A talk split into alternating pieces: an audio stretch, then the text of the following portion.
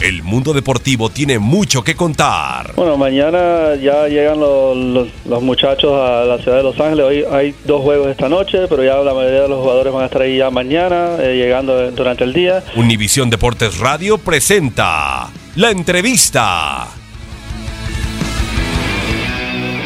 No, yo creo que hay que ir con de la manera como, como estamos haciendo las cosas, con mucha humildad, con mucha voluntad y ambición de trabajar colectivamente Creo que todos los juegos deportivos colectivos se ganan colectivamente y nosotros estamos demostrando que somos un equipo y eso creo yo que viene haciendo la diferencia. O sea, no voy a hablar de temas de decisiones arbitrales porque ya lo dije muy claramente que no voy a hablar sobre eso, pero han sido decisiones de los jugadores o entradas, a, algunas a destiempo en determinadas situaciones en que nos han dejado así.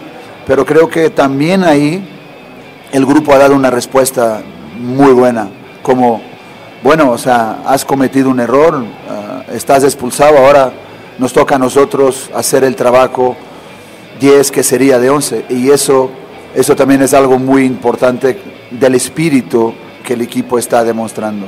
Una vez más, un verdadero espíritu colectivo, una ambición colectiva, una hambre colectiva que te lleva a trabajar en la cancha mismo cuando no, no tienes no tienes eh, el mismo número de jugadores que el rival y buscas siempre mantener tu identidad, tus principios, tu orden, tu creatividad, pero no pierdes la voluntad de ganar. Y entonces en eso también hay que, hay que resaltar el trabajo de los demás que se quedan en la cancha percibiendo que ahora nos toca hacer otro tipo de sacrificio.